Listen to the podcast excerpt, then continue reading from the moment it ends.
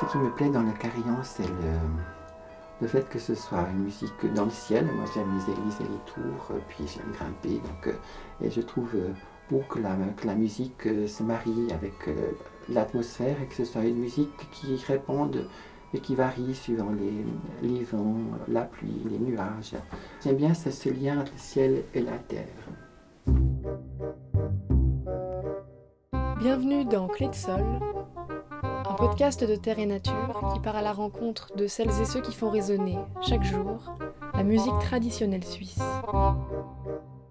Bonjour, donc je m'appelle Daniel Thomas et je suis carillonneur ici à Puy, donc au carillon de Chantemel qui est à l'église de Puy-Nord, église de la Rosia. Et puis ici, je, joue du carillon depuis l'an 2000 environ. En Suisse, il y a très peu de carillonneurs et je, suis l'un de ces quatre ou cinq carillonneurs qui jouent les grands carillons et qui ont étudié pour ça. Pour expliquer un carillon, donc euh, c'est un instrument à percussion euh, avec des grands marteaux sur des euh, grandes cloches en bronze qui sonnent pour toute une population. Donc on a des carillons avec clavier, donc le clavier va aller jusqu'au marteau qui actionne la grande cloche.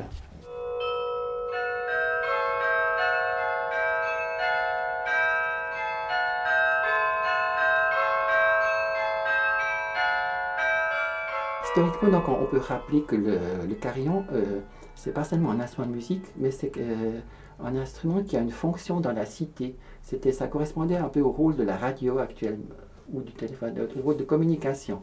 L'année 2019, il, y a eu un événement assez particulier, c'est que il y a eu la, grève des femmes en Suisse, et puis en particulier à Genève, on m'a demandé d'aller jouer pour euh, ce, mouvement, c'est un, choix de chansons qui a été fait par la, chorale du groupe de Genève. Et j'ai joué des mélodies qui ont été reprises après dans, toute la Suisse euh, par euh, ce mouvement.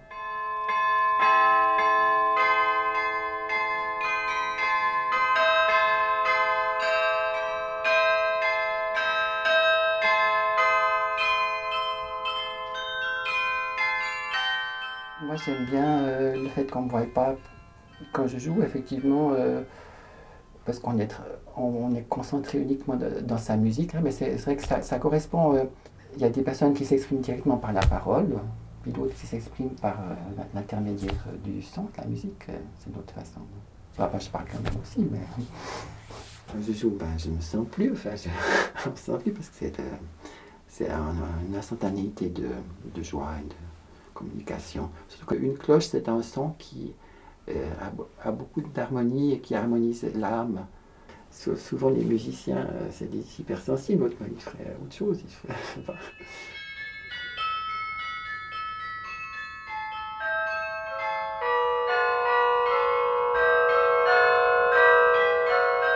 Dès l'âge de, 12 ans, j'ai eu euh, l'intérêt pour la, la musique, l'histoire, les langues et puis le, donc piano, orgue et puis euh, carillon plus tard. Euh, donc euh, ça fait très longtemps que j'ai cette vocation.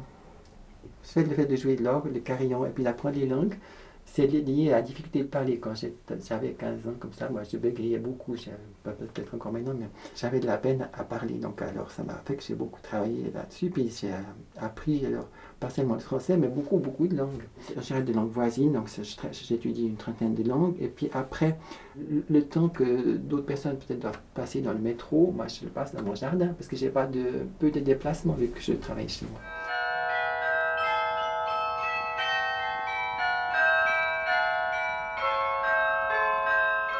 Et, alors, et là, j'ai la chance d'avoir un grand jardin. Euh, mais au lieu d'y mettre euh, deux tuyas et un sapin, j'ai environ 400 arbres fruitiers. Le jardin, c'est aussi pour moi une activité professionnelle.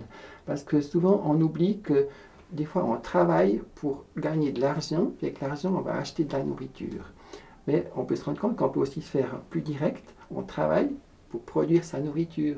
L'idée, c'est qu'une activité soit à la fois bonne pour soi et bonne pour les autres. C'est-à-dire, donc, euh, par exemple, comme le, concert ou le jardin où on peut partager. Donc, euh, c'est une possibilité qu'on a ici parce qu'il y a la paix.